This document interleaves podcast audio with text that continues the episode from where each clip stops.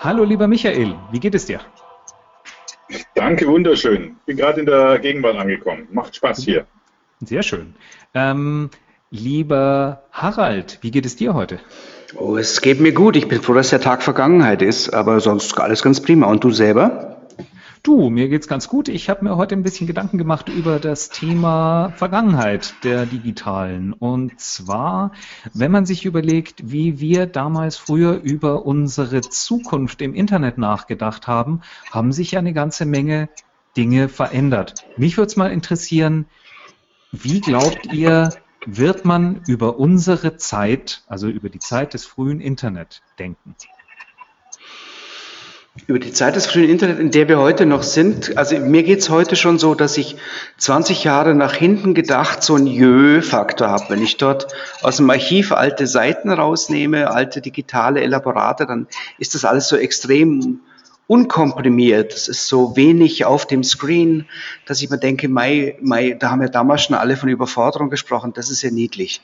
Und ich glaube, dass es in, in 50 Jahren äh, um den Faktor X ähm, mehr Jös geben wird, denn wir sprechen heute noch von sowas wie online gehen und äh, ins Internet gehen. Das Ding ist quasi außerhalb unserer Welt.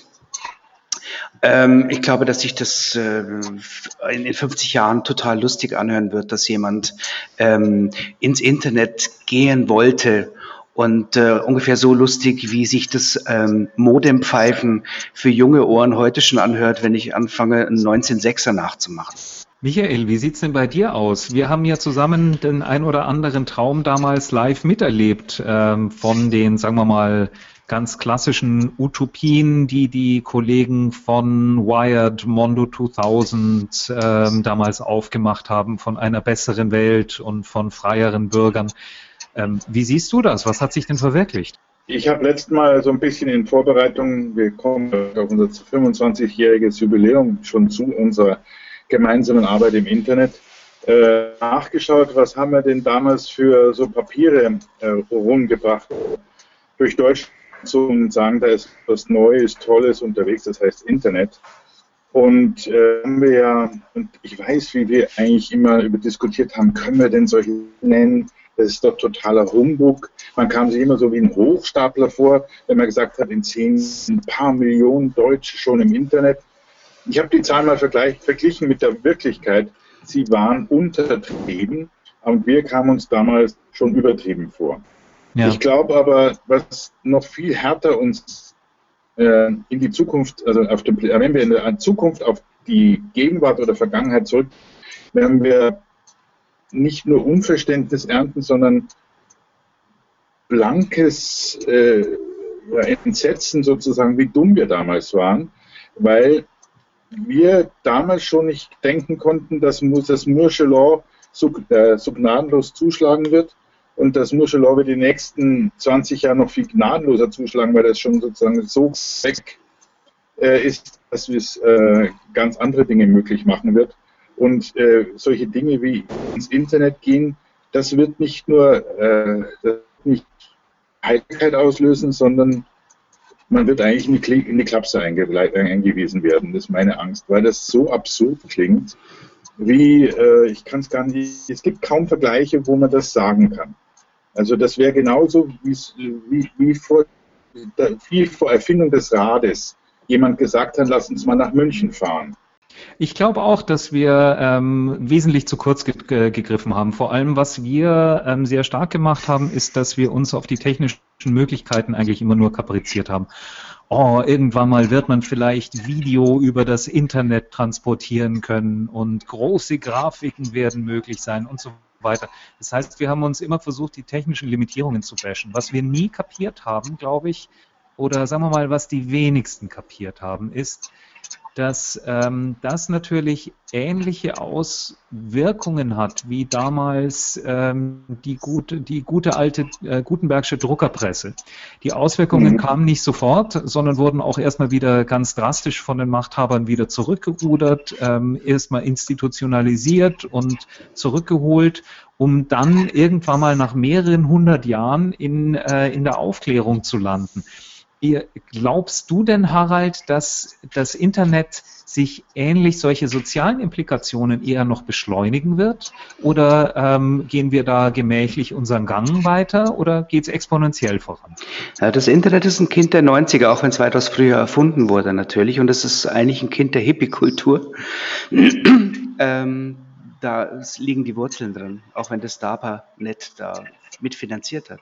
Aber weil es ein Kind der 90er ist, hat es einen Denkfehler in uns eingewoben, den wir wahrscheinlich jetzt äh, in den nächsten Jahren ordentlich ähm, korrigieren müssen. Wir gingen immer von einem Internet Schrägstrich einem einzigen Globus aus. Na, das Internet, da hat schon den Namen drin. Dass dieses digitale Netz, das digitale Welten prinzipiell weltumspannend sein müssen, ist vorausgesetzt worden, war ein Paradigma. Und da wird es ein Paradigmenshift geben. Also die ersten Diskussionen über äh, Netzgerechtigkeit, über abgeschottete Netze wie im Iran, die sind ja am Laufen.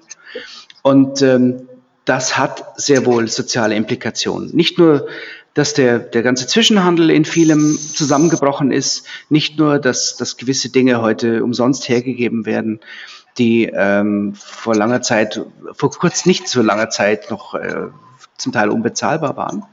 Ähm, es ist inzwischen so, dass, ähm, dass wir vergessen, dass diese ganze digitale Einheit, die uns mal äh, vom gleichen Menschen, der Globalisierung gepredigt hat ähm, und die Nase gehalten wurde, ähm, dass die sehr schnell wieder zusammenschnurren kann äh, in ein abgeschottetes, segmentiertes politisches System und ähm, diese sozialen Implikationen, die haben wir noch gar nicht angefangen zu erleben. Das kommt noch. Ich glaube, dass da, also das wäre jetzt die dystopische, dystopische Sektion des Ganzen, aber mal frech in die Runde äh, geworfen. Das Internet, das wir in den 90ern erlebt haben, war das 68er Internet und da wird dann einiges weggekattet werden, ist ja bereits zum Teil. Ich sehe es eigentlich nicht anders, Harald. Also ähm, ich bin noch immer an, am Überlegen, ob ähm, die Menschheit hat sich noch nie wirklich verändert oder äh, verändert ja, aber hat sie sich verbessert, wenn neue Technologien eingesetzt worden sind.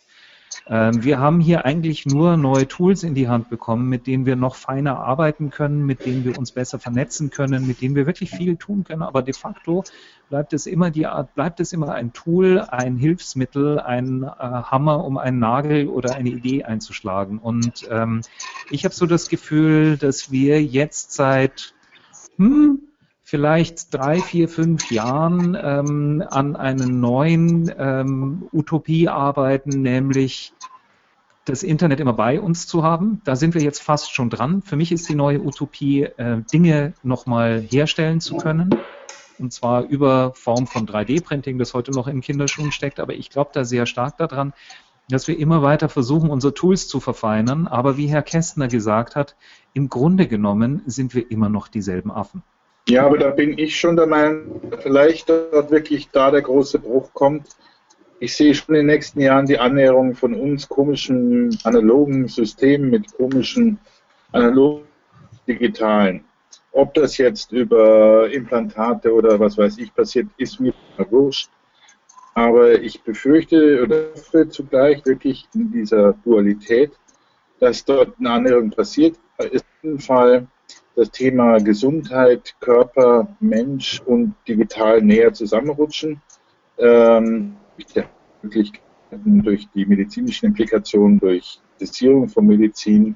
Und das, glaube ich, wird wirklich der spannende Prozess äh, der nächsten Jahre werden.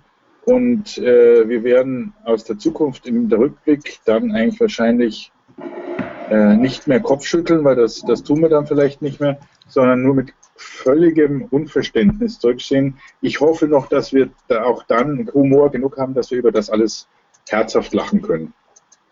Wenn es dann noch erlaubt ist. Also wenn ich jetzt so den, den negativen ähm, Touch meiner, meiner, meiner Statements noch ganz nach oben fahren darf, kann man vielleicht über die Zeit heute als die letzten ausgehenden Demokratisierungsjahrzehnte sprechen, denn äh, die Systeme, in denen wir zunehmend gefangen sind, sind alles andere als demokratisch und sind durch, äh, durch digitales Monitoring auch ähm, sehr ausgereift und ähm, sehr klar auf den Einzelnen runterbrechenbar. Also ich laufe in meinen Dystopien in eine abgeschottete Welt von zu Hause sitzenden äh, Menschen, die, die wahrscheinlich auch wegen diversen Klimastörungen weltweit nicht mehr so viel reisen werden, sondern eher so in ihrem Kokon zu Hause leben und dort arbeiten werden, in eine digitalisierte Welt hinein, die alles sehr verkleinert, die in, in, in kleine, kleine Portionen das Ganze bringt, in abgeschottete ähm, Systeme. Und ähm, die Utopie des Ganzen war genau das Gegenteil. Das war ein ewiger Sommer ähm, der Liebe äh, am Modem mit freien Menschen, die selbstbestimmt abseits politischer äh, Bestimmung äh, ihr freies Online-Leben äh, führen können. Und ähm, das sehe ich leider immer weniger. Und da vergeht mir dann schon das Lachen.